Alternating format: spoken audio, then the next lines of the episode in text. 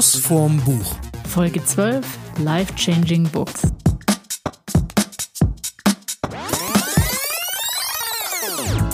Hallo zusammen zur zwölften Folge von Schuss vorm Buch mit Mats Und Steffi? Und unser Thema heute sind Bücher, die dein Leben in irgendeiner Form beeinflusst, verändert oder irgendwas anderes bewirkt haben in deinem Leben. Ich weiß nicht, ob sie mein Leben verändert haben, aber ich glaube definitiv meine Perspektive auf einige Dinge. Also bei mir würde ich jetzt sagen, es hat tatsächlich ganz viel geändert, weil es ganz viel, wenn ich es jetzt mal hochrechne, Zeit in meinem Leben beansprucht hat. Hm. Okay, wir verraten jetzt, was wir mit haben. Ich habe hier liegen. Der eine oder andere mag jetzt sagen, das ist doch gar kein Buch, ist doch gar keine Story drin und so. Aber kommen wir noch zu. Ich habe mir rausgesucht 1001 Filme oder 1001 Filme. Wie sagt man das eigentlich? 1001 Film, 1001 Filme. 1001 Filme, klar. 1001 Filme, die Sie sehen sollten, bevor das Leben vorbei ist. Das klingt aber sehr final. Ja, gut. Ich habe dabei Jan Gehl Cities for People oder in der Zwischenzeit gibt es auch in Deutsch Städte für Menschen. So, erzähl, wie bist du zu dem Buch gekommen oder das Buch zu dir? In dem Fall ist das Buch zu mir gekommen, war ein totaler Zufall. Ich stand in der Bücherei in Köln am Neumarkt vor, ich weiß nicht, 15 Jahren oder noch länger. Guck dieses Buch an und das Buch ist ein echter Schinken. Also ich meine, 1001 Film brauchen Platz, wollen besprochen werden. Das heißt, das Ding hat auch fast 1000 Seiten. Und irgendwie hat mich das Cover angesprochen, weil auf der Ausgabe, die ich damals gekauft habe, war Pulp Fiction drauf. Jetzt könnte man ungefähr eruieren, wann es gewesen sein muss. Oh ja, 20 Jahre oder was? Kann echt lange gewesen sein. Und habe mir gedacht, okay, 1000 Filme und einer, die man gesehen haben muss. Hab reingeguckt, durchgeblättert und gesehen, so gut, den kennst du, so ein paar Klassiker hat man halt schon mal gesehen, sowas wie Hitchcock, die Vögel oder solche Sachen. Auch Star Wars war drin, okay. Und ganz viele sagten mir überhaupt nichts und ich dachte, komm, ist mal eine Herausforderung, sich ein paar davon anzugucken, weil ich niemals im Kopf hatte, zu sagen, ich gucke mir die alle an. Und dann habe ich mir am ersten Abend geguckt, irgendwie kommt in, da war noch Fernsehen, also da habe ich wirklich noch Fernsehen geguckt. Da gab es ja noch kein Netflix, kein Amazon oder irgendwas. Da hätte man zur Videothek gehen müssen und sich eine DVD ausleihen. Aber das hast du auch, auch gemacht, oder? Ich habe ich hab dann mal geguckt, als ich das Buch zu Hause hatte, habe ich dann so nach und nach in der Büchervideothek um die Ecke geguckt, was die da von da haben. Was jetzt wirklich nicht viel war, aber die habe ich dann mitgenommen. Aber ich weiß noch genau, dass ich an dem ersten Abend lief zufällig einer von den Filmen aus dem Buch.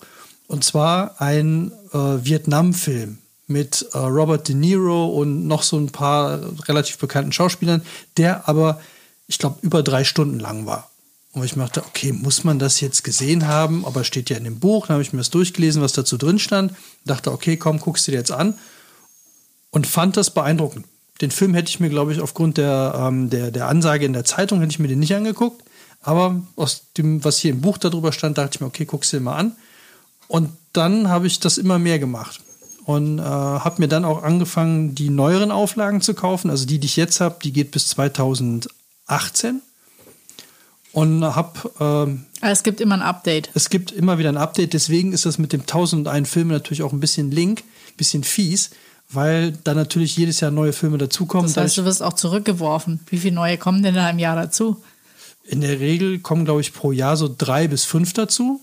Aber was ich jetzt festgestellt habe, ich habe die nämlich diese Ausgabe, ich vergleiche dann immer die aktuelle Ausgabe mit der letzten, also ich kaufe die alle so drei oder vier Jahre neu. Ist die nach Jahreszahlen geordnet oder? Ist nach Jahreszahlen sortiert und habe festgestellt, dass die auch in den alten Filmen ich habe jetzt gedacht, so die nehmen einfach irgendwelche alten raus und tun, packen oben drauf. Nee, die haben auch teilweise alte rausgenommen und neue bei älteren Filmen dazu gepackt. Oh, das wird aber hart. Deswegen, also ich bin jetzt aktuell bei 469 Filmen, die ich noch gucken muss. Wow.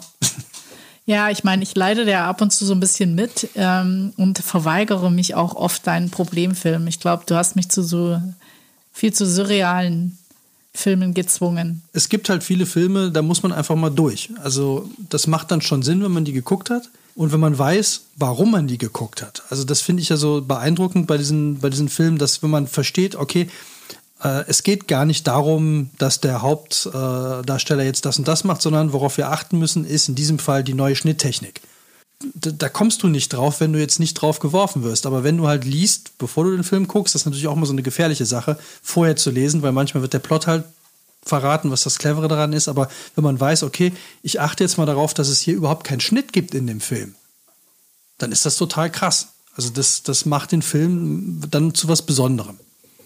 Also ich stehe ja schon eher drauf, wenn man davor weiß, auf was man dann im Endeffekt achten muss. Es gibt einen Film und der hat mich am nachhaltigsten beeindruckt, wo ich das auch gemacht habe, vorher zu lesen, weil es total Sinn gemacht hat. Und zwar ist das, äh, der heißt Jean Dielmann und dauert drei Stunden. Und es wird dreimal exakt derselbe Tag im Leben einer Frau dargestellt. Das ist wohl, ähm, also wird ja auch angekündigt als das Schlüsselwerk des feministischen Filmschaffens und einer der bedeutendsten europäischen Filme der 1970er Jahre. Wow. Der Film ist unfassbar langweilig. Aber genau das soll er auch sein. Warum überrascht mich das jetzt nicht? Das ist halt wirklich krass, weil diese, äh, diese Frau steht morgens auf, macht ihm, ihrem Sohn was zu essen, dann geht er zur Arbeit oder zur Schule, dann verdient sie sich ein bisschen Geld mit Prostitution nebenbei, dann geht dieser wieder, dann geht sie duschen, dann macht sie das Abendessen. Es ist, da geht es halt wirklich um, auch um dieses traurige äh, Leben, das diese Frau halt hat, weil sie da nicht rauskommt. Dann macht sie das Abendessen, dann isst sie mit ihrem Sohn, dann gehen beide ins Bett. Und das sehen wir dreimal. Man würde niemals auf diese Kleinigkeiten achten, wie da kochen, beim zweiten Tag kochen die Kartoffeln über. Und dann zuckt diese Frau im Gesicht. Das würde dir niemals auffallen, wenn das jetzt ein normaler Film wäre. Aber du hast halt für diesen ganzen Tag wieder eine Stunde Zeit. Und diese kleinen Veränderungen, die führen dazu, dass du nachher auch verstehst, warum die nachher einen ihrer Lover oder ihrer Kunden dann umbringt. Und zwar ohne mit der Wimper zu zucken, mit einer Schere und danach geht der Tag genauso weiter. Wie die letzten zwei Tage auch weiterging. Also es ist ein, ein unglaublich beeindruckender Film, den man aber durchhalten muss. Und da habe ich am allermeisten verstanden, weil ich den auch wirklich noch fast ganz viele Szenen im Kopf habe, verstanden habe, warum man dafür so ein Buch braucht. Weil den guckst du dir sonst nicht an. Also wenn mir einer gesagt hätte, ist das hier der bedeutendste europäische Film der 1970er Jahre, hätte ich so geguckt wie du und gesagt, ja, sollen Leute gucken, die das interessiert, nicht ich. Aber nach den drei Stunden, und ich habe den Film, glaube ich, vor 10 oder 15 Jahren oder vor 12 Jahren geguckt, den habe ich immer noch im Kopf. Das ist beeindruckend. Aber nur weil ich wusste, darauf muss ich achten und habe dann wirklich dieser Frau beim Kartoffeln fünf Minuten zugeguckt und dachte bei mir selber schon, was mache ich hier? So, aber es zieht dich rein. Also es ist wirklich so, äh, ich sehe schon, zieht dich nicht rein. Es zieht mich nicht zwangsläufig rein. Also ich glaube, da sind schon ein paar Filme dabei, die finde ich äh, beeindruckend, toll. Und ich glaube, ich habe auch einige von denen gesehen, aber per se mich jetzt auf dieses Experiment einzulassen, ey, wenn mich die ersten zehn Minuten nicht interessieren. Früher war ich mal so drauf, ähm, das war, glaube ich, aber einfach so vor Netflix und allem, was so aufgewachsen mit drei Programmen, haha, äh, dass ich jeden Film, den ich anfange, auch fertig gucke. Und jetzt bin ich aber schon echt so scheiße Zapp-mäßig geworden, dass ich, wenn ich nach zehn Minuten denke, ach nee, komm, äh, ich mache lieber was anderes, dann mache ich halt auch lieber was anderes. Aber wir haben doch jetzt letztens einen geguckt aus Saudi-Arabien. Ja. Den hast du auch durchgehalten. Und das fand ich auch super. Gut. Ja, fand ich auch super. Ich meine, in deinem Buch sind ja noch mehr Filme, die ich super finde. Ich meine, beeindruckend fand ich eben, als wir zusammen auf der Biennale waren und äh, das, die war, das war die äh, kuratierte von Rem Kohlhaas und du quasi, da waren immer rechts die Modelle von den Architektur, von den Häusern oder von den Städten oder was auch immer oder quasi Filmszenen und auf der anderen Seite die dazu passenden Filme. Und du bist eigentlich nur auf der Filmseite gestanden und kanntest die alle. Und ich dachte mir so, ja, ich weiß noch nicht mal, ob ich alle Architekturen kannte, die da irgendwie vorgekommen sind. Aber das fand ich so sehr äh, spannend, wie dann auch natürlich da so Zeitgeist mit, mit reinfließt, dass Film, Architektur, dass sie sich gegenseitig bedingen und auch erklären. Das fand ich schon ziemlich spannend. Also für mich war das äh, sehr erweiternd, geist, geisteserweiternd, weil ich dadurch auch die Filme noch anders verstanden habe. Weil es gibt zum Beispiel eine Szene in einem Film, italienischer Film aus den 60ern. Ich weiß nicht mehr, worum es da ging, aber ich kann mich genau an die Schlussszene erinnern, weil die, äh, da lag die Kamera auf dem Boden, die, äh, ähm, Ausschnitt war eine ganz lange Straße, auf der ging die Protagonistin mit ihrer Tochter oder ihrem kleinen Kind, ich weiß es nicht mehr genau, auf eine Hochhaussiedlung zu. Und das dauerte drei Minuten. Und die geht einfach nur weg. Und das war das Filmende. Und ich habe mir gedacht, gut, die geht jetzt nach Hause, das ist ein langes Filmende, was soll das? Und das, diesen Filmausschnitt, den habe ich da auf der Biennale wiedergefunden. Und dann stellte sich nämlich raus, dass diese Siedlung, auf die die zugehen, das eigentlich Wichtige war. Weil das nämlich so eine Hochhaussiedlung war, die dafür stand, Aufbruch, neue Architektur Und das war das Sinnbild von ihrem Weg dahin, dass sie das ganze Filmgeschehen quasi hinter sich gelassen hat und auf diese neuen Häuser zugegangen ist, auf diese neue Architektur, auf diese Erweiterung des Begriffes der Freiheit im Bau oder irgend sowas war das. Und das jetzt für ihre, als Symbol für ihre Zukunft stand. Und so genau stand das in dem Buch gar nicht drin, weil der Hauptaspekt lag auf was anderem in dem Film, warum der in diesem Buch stand. Aber als ich da auf dieser Biennale war und das gesehen habe und dann ein Modell von dieser Siedlung gesehen habe, dachte ich, okay, jetzt verstehe ich, warum der so ewig auf diese Siedlung gefilmt hat. Und das fand ich dann schon äh, extrem beeindruckend. Ich finde aber auch, äh, Architektur spielt natürlich automatisch in Filmen auch immer eine große Rolle. Ich fand, jetzt haben wir ja neulich diese Serie Biohackers gesehen und die hat Freiburg zum Beispiel unglaublich schön in Szene gesetzt. Also wo ich dachte so, Freiburg ist ja schon schön, aber da hat man richtig Lust hinzufahren. Also je nachdem, wie es in Szene gesetzt ist. Fand ich aber eh eine tolle Mischung aus dieser Studentenstadt Freiburg die hat ja immer so ein bisschen den Ruf der, der grünen Öko und jeder Zweite auf dem Fahrrad ist ein Lehrer und hat sein Häuschen im Grünen oder seine super tolle Wohnung äh, und dann ganz viele Studenten und trotzdem irgendwie dieses, äh, diese Highlights, diese Architektur-Highlights da reinzubringen. Ich fand diese Mischung total gut. Außerdem war es total spannend. Also ich habe ich hab ja auch ein Buch mitgebracht, das passt da vielleicht auch irgendwie ganz gut rein. Ähm, ich denke mal, dass dein Buch deine Sicht auf die Dinge auch erweitert hat ein Stück weit oder verändert hat, weil du jetzt irgendwie immer diese filmischen Aspekte, wie sich das weiterentwickelt hat, auch diesen ganzen Zeitgeist, den man da irgendwo mitnimmt, äh, mit ins Boot holt. Und ich habe mir ein Buch ausgesucht von Jan Gehl. Das ist so der gehypte Stadtplaner der letzten Jahre.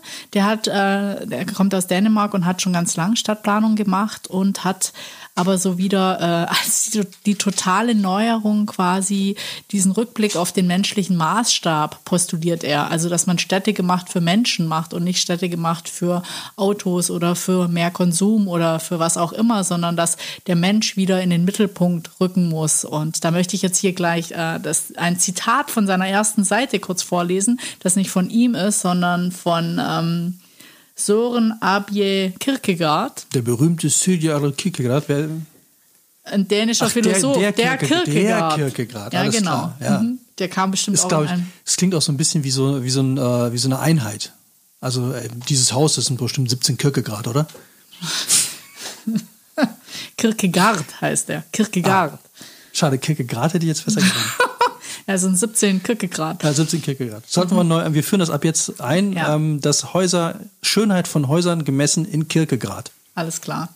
Also, jetzt muss ich das auch noch auf Englisch machen, weil ich habe nur die englische Variante. Oh, now we come to something completely different. Mhm. 17, uh, 70 Kierkegaard. Above all, do not lose your desire to walk. Every day I walk myself into a state of well-being and walk away from every illness. I have walked myself into my best thoughts, and I know of no thought so burden some that one cannot walk away from it. Also der spricht sich eben aus, dass man äh, zurückgeht auf den menschlichen Maßstab, dass man so eine Art Walkable City macht, dass alles zu Fuß erreichbar ist, dass man das Fahrrad benutzt. Ich meine, Kopenhagen ist die Fahrradstadt schlechthin. Jetzt wollen sie ja auch noch CO2-neutral werden in kürzester Zeit. Ich glaube, da hat er eben auch eine ganz große Arbeit geleistet, indem er das äh, weiter getrieben hat. Und ähm, was ich so schön daran finde, ist einfach, dass diese menschliche Dimension wieder eingeführt wird, dass man nicht sagt, also wie du von deinem Film vorher erzählt hast, Hochhäuser waren das ganz moderne, dass man die Städte verdichtet und in die Höhe äh, spinnt, dass man eine autogerechte Stadt hat. Überall ähm, hat man Parkplätze. Der größte Platz wird eigentlich für Straßen verbraucht, sage ich mal. Du zerschneidest ja ganze Städte über irgendwelche riesigen, wenn es noch ein Boulevard wäre, gut, aber quasi Stadtautobahnen. Einfach, dass man guckt, dass man den Platz wieder neu verteilt. Das heißt, auf so einen auf so einen Stellplatz würde man in der Zwischenzeit fünf Fahrradstellplätze kriegen. Das ist auch ein ganz großes, sage ich mal, jetzt wird es so gehypt Corona-Thema, wo überall quasi Pop-up Bicycle Lanes äh, hingelegt werden, was plötzlich funktioniert, was seit vielen Jahren in Deutschland nicht funktioniert hat. Und das eigentlich eher so ein Stück weit sagt, ähm, first we shape the city, then the sh city shapes us. Also dass, dass man einfach auch gucken muss. Äh, ich glaube, es spielt auch eine Rolle, in was von einer Wohnung man wohnt oder lebt. Also man, man nimmt es ja alles irgendwo an und äh, man kann es aber auch verändern. Und ähm, ja, ich finde dieses ähm, Social Distancing, was wir heute haben, fand ich ganz äh, spannend beschrieben bei ihm. Er sagt halt so eine Distanz 0 bis 45 Zentimeter, das ist so eine intime Distanz. Oder eine, eine, und dann 45 bis 1,20 Meter ist eine persönliche Distanz, die man eben hat. Und dann ab 1,20 bis 3,70, das nennt man dann Social Distance. Und dann macht er noch einen Maßstab größer, den nennt er dann Public Distance. Und ähm, wenn man wissen will, wie Orte viel besser funktionieren, ist einfach, dass man viel Raum für äh, Sitzen, Treffen, sich erholen, Interaktivität oder Aktivität schafft und dass man so einfach äh, bessere Städte schaffen kann oder die äh, einfach auch besser angenommen werden. Also ich finde, ich finde die Vorstellung, wenn man jetzt mal in irgendeiner Stadt ist und denkt sich, weil das habe ich jetzt ein paar Mal erlebt und auch gesehen, denkt sich die Autos weg. Also in, in Städten stehen Unfassbar. ja im Grunde, das Zeug steht ja nur rum. Da stehen überall Autos rum, die nicht benutzt werden. Und wenn man jetzt denkt, die wären alle weg und da wären jetzt Freiflächen für, was weiß ich, äh, für Cafés, für Restaurants, für Spielplätze, für einen Buhlplatz oder sowas oder einfach nur Parkplätze für Fahrräder. Das, das ist ja viel, wenn du sagst fünf Parkplätze, ja. also fünf Fahrräder sind ein Auto.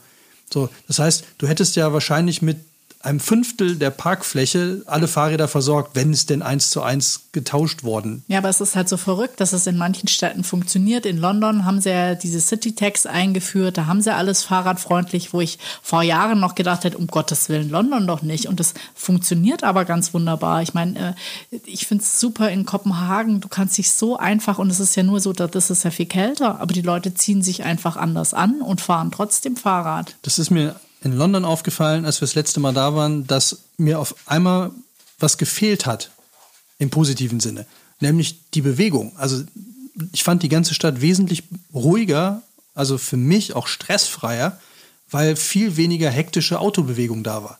Weil Autos sind schnell, machen Lärm und da bewegt sich viel. Also egal, wo du hier in der Stadt bist, irgendwo fahren Autos. Und mir, da ist mir erst aufgefallen, dass da viel weniger Autos, also wirklich viel weniger Autos unterwegs waren, als ich es noch vom letzten Mal im Kopf hatte und aus jeder anderen Stadt, in der wir sonst, so Großstadt, in der wir waren. Und das fand ich schon mal super angenehm. Dann ist die Parkfläche viel kleiner geworden. Die haben ja dann ganz viele Parkplätze äh, einfach mit einem Bordstein abgegrenzt und da Fahrradwege reingemacht. So, und diese Stadttags, das ist ja jetzt gerade ganz aktuell, irgendwie für München äh, im Gespräch. So, das hat ja keinen halben Tag gedauert, bis sofort alle auf den Barrikaden waren und irgendwie, das kann man doch nicht. Und die haben ausgerechnet, dass wenn man 6 Euro äh, in München am Tag Tax nehmen würde, würde das den Autoverkehr um 30 Prozent senken. Wahnsinn. Und wenn man 10 Euro nimmt, um 45 Prozent. Ich, ich habe mal im Stadtplanungsamt in äh, Frankfurt, haben wir mal mit jemand gesprochen, der hat gesagt, die machen Parkraum, also weil wir gefragt haben, wie schaffen sie es, dass in Frankfurt weniger Autos in Zukunft fahren werden? Sagt er ja, nur über Parkraumbewirtschaftung, nämlich indem man A teurer wird und B weniger zur Verfügung stellt. Wenn die Leute so genervt sind, dass sie keinen Parkplatz finden, dann hören sie auf. Geil fand ich auch, habe ich mal gelesen im... Ähm, äh, Mobilitätskonzept der Stadt Stuttgart steht drin, bitte bringen Sie Ihre Kinder mit zu Fuß oder mit dem Fahrrad in den Kindergarten, sonst werden die das so gewöhnt und sind schon so gebrieft für die Zukunft, dass die dann auch Auto fahren. Und ich dachte, wow, das, das ist doch ein bisschen erschreckend, dass sowas im Mobilitätskonzept drin steht.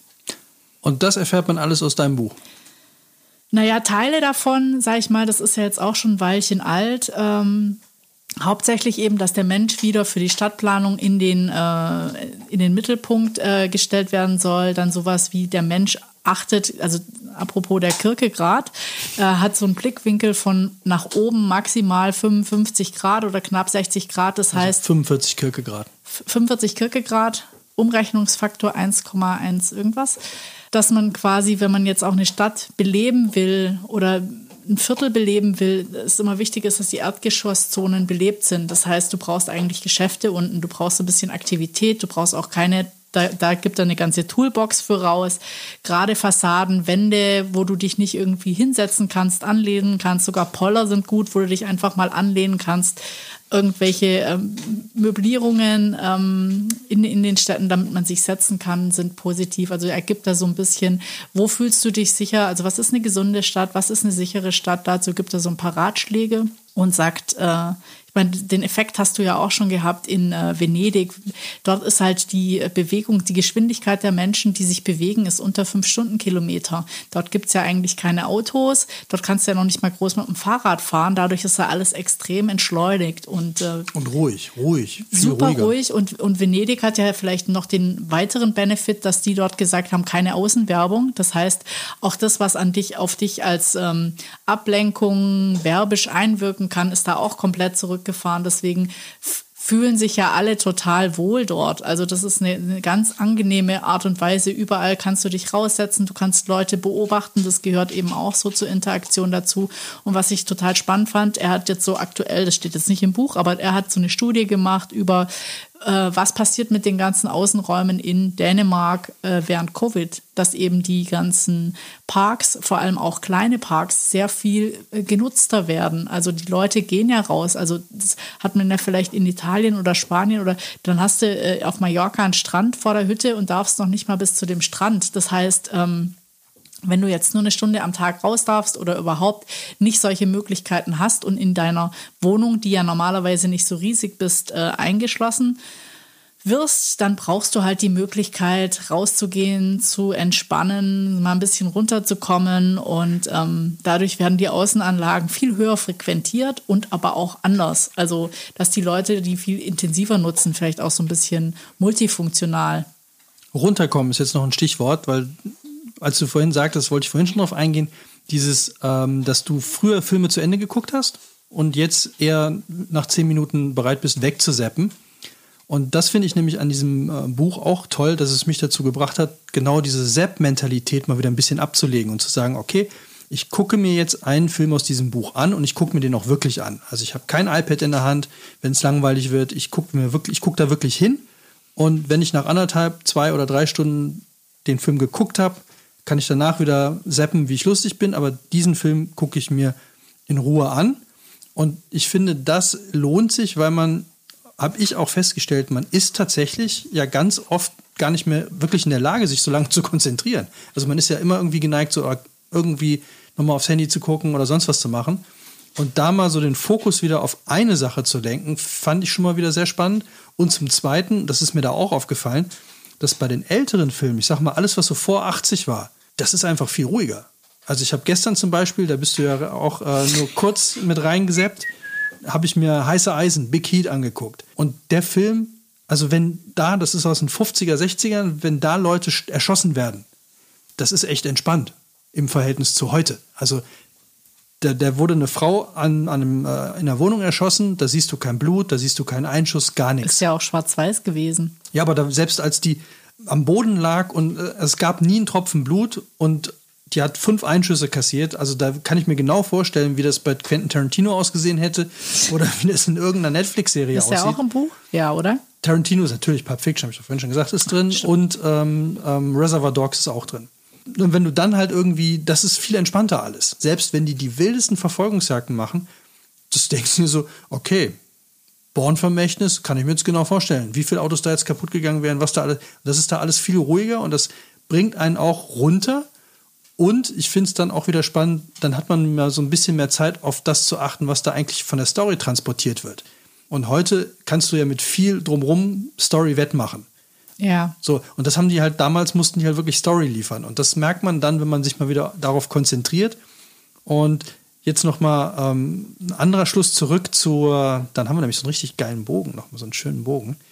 Äh, wir sind nämlich ja letztens, als wir in Lübeck waren, da standen wir nämlich vor Architektur aus Film. Ja.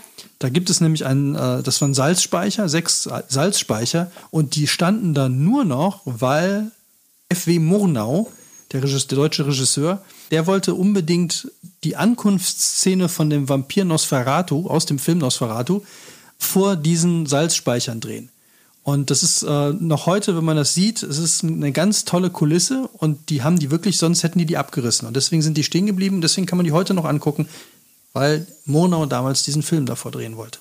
Ja, also nur eine Szene. Das finde ich aber auch spannend. Ich meine, haben wir ja auch mal auf Malta gemacht, so äh, die Szenen von Games of Thrones abgefahren. Und wir hatten noch das wahnsinnige Glück, wir haben tatsächlich noch den Bogen gesehen. Der ist Lindo Azul. Ja, zwei, stand noch. Zwei Tage später war er kaputt. Crazy. Okay, unser Hund, der hier die ganze Zeit im Hintergrund rumknabbert, macht uns darauf aufmerksam, dass die halbe Stunde voll ist und er unbedingt jetzt wieder raus will.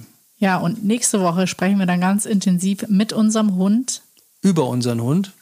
Mit jemand anders, der auch Hunde hat. Es wird eine absolute Hundefolge. Aber noch als kleines Learning, also ich finde, äh, das ist jetzt natürlich äh, eigentlich ein reines Architekturbuch, ist vielleicht auch mehr interessant für Architekten, aber in der Zwischenzeit gibt es ja einfach auch viel mehr Partizipation in Städten. Menschen haben ja von allein auch diese Bedürfnisse und Ideen nach weniger Verkehr. Ich finde zum Beispiel toll, was sie jetzt in Wien gemacht haben, mitten auf eine Kreuze mal so ein Pop-up-Pool, einfach um zu zeigen, es geht. Ich kann einfach nur jeden ermutigen, dranbleiben, zu Fuß gehen, einfach nicht so oft mit dem Auto fahren und ähm, ja, macht eure Städte schöner, nutzt sie und ähm, genießt es einfach draußen zu sein. Okay, dann mache ich auch noch ein letztes, noch abschließende Worte. Ich fand ja sehr schön, ich habe mich mal mit dem Thema Fantheorien beschäftigt. Habe ich mal ein Feature für den WDR zugemacht und das Lustige ist, umso mehr Filme man guckt, umso mehr Verknüpfungen kann man unter den Filmen ziehen und auch ganz häufig, weil Film sehr, sehr häufig, wie du ja vorhin schon gesagt hast, Zeitgeist widerspiegelt und die Verknüpfungen, die man dann auch in Literatur machen kann, finde ich großartig. Und jetzt kann ich sie ja auch noch dank deines Wissens in Architektur ziehen. Da kann man sehr gut feststellen, dass wenn man bereit ist, sich mal ein bisschen zu öffnen und bereit ist, sich Filme mal mehr unter dem Aspekt anzugucken, aus der Zeit heraus gedacht. Also wirklich sich den Film angucken und vorher, wann ist der gedreht worden, wer hat den gedreht, wo ist der gedreht worden. Und dann kann man sehr viel über das Verhältnis, äh, die Verhältnisse damals lernen, weil Filme in der Regel ja immer nur das widerspiegeln, was zu der Zeit wichtig war. Also kleines Beispiel noch aus dem Film von gestern Abend, weil ich das total geil fand die haben, weil wir haben ja auch die Ernährungsfolge gehabt und haben ja unsere Ernährung umgestellt und haben ja jetzt zum Beispiel. Was haben die gegessen? Wir haben, wir haben ja jetzt zum Beispiel gesagt, wir essen nur noch einmal die Woche Fleisch. Und dann hatte die gestern, da kam der Kommissar, kam nach Hause. Der, der, der Kommissar ist der Gute und der hat so eine total, und das war, äh, der Film ist übrigens von Fritz Lang auch gewesen, ganz spannend, äh, der auch Metropolis gedreht hat. Die haben diese Wohnung von diesem, von diesem Kommissar, der hatte so auch so eine, so eine blonde Frau, äh, so, so, so ein Heimchen, würde man jetzt sagen äh, wie man die früher noch aus der Maggi-Werbung kennt oder aus der Dr. Oetker-Werbung, wenn so der Mann kommt nach Hause, sie hat Kuchen gebacken. So, so eine war das. So total heile Welt. Auch diese ganze Wohnung symbolisierte nur arm, aber ehrlich. So, und dann kam er nach Hause und dann stand sie hinterm Herd und jetzt sind drei Sachen passiert, wie ich dachte, das ist total strange jetzt. Das eine, sie hat dann gesagt so, sie hat ihm erstmal den Whisky in die Hand gedrückt. Natürlich. Dann hat er den Whisky getrunken, dann hat sie ihm den Whisky wieder abgenommen, hat auch einen Schluck getrunken und er dann zu ihr, hoho, mach dir doch selber einen Whisky. Und sie, nein, ich trinke viel lieber bei dir mit, nimmt ihm dann seine Zigarette ab, die er in der Hand hat, raucht die weiter und holt dann das Fleisch aus dem Ofen. Und da kommt wirklich ein, ein, ein Rumsteak oder ein Filet aus dem Ofen, das ist ungelogen so groß wie eine Pizza. Wirklich, das war eine pizzagroßes Stück Fleisch. Das hat sie in der Mitte durchgeschnitten. Dann hat jeder so ein Stück gekriegt. Ich glaube, die, von dem, was jeder auf dem Teller hatte, das hätten wir, glaube ich, zu zweit, wäre uns das zu viel gewesen. Und dann kam noch eine riesen Ofenkartoffel dazu. Und dann haben sich beide hingesetzt und dann hat er gesagt, Schatz, holst du mir noch ein Bier? Und dann ist sie losgegangen, hat ein Bier und dann bring dir doch auch eins mit. Und dann, nein, ich trinke lieber bei dir mit. haben die sich beide hingesetzt. Er wollte gerade in dieses Steak reinschneiden und dann klingelt das Telefon. Beide gucken sicherheitshalber nochmal auf das Telefon, aber das wirklich, damit alle kapiert haben, Telefon klingelt. Dann hebt er ab und dann, ich bin sofort da. Und hat dann dieses Riesenstück Fleisch auch noch liegen lassen. Ich fand das sehr. Hast direkt Hunger gekriegt. Da war die Rolle der Frau, die Essensgewohnheiten, die Trinkgewohnheiten und dass man überall und zu jeder Zeit, auch in dem ganzen Film wurde permanent geraucht, rauchen durfte, fand ich schon sehr spannend und sehr, ja, also das, da hat man viel über die Zeit gelernt. So, also der Terrorist hindert mich jetzt daran, noch ein paar Abschiedsworte zu sprechen. Ich glaube, äh, hat Spaß gemacht, Leute. Hofft, hört beim nächsten Mal wieder rein. Hofft beim nächsten Mal. Dass ich noch nicht rein. aufgefressen worden bin. Au! okay, wir verabschieden uns mit äh, etwa sieben Kirkegrad. Ja. Und empfehlen tausend ein Filme, die man gesehen haben muss, bevor das Leben. Nee, wie war es genau? Tausend ein Film, die Sie sehen sollten, bevor das Leben vorbei ist. Und Jan Gehl. Cities for People. Und nächste Woche, nee, nächste Folge geht's um Hunde. Bis dahin, macht's gut und ein dreifaches Wuff, Wuff, Wuff. Wuff.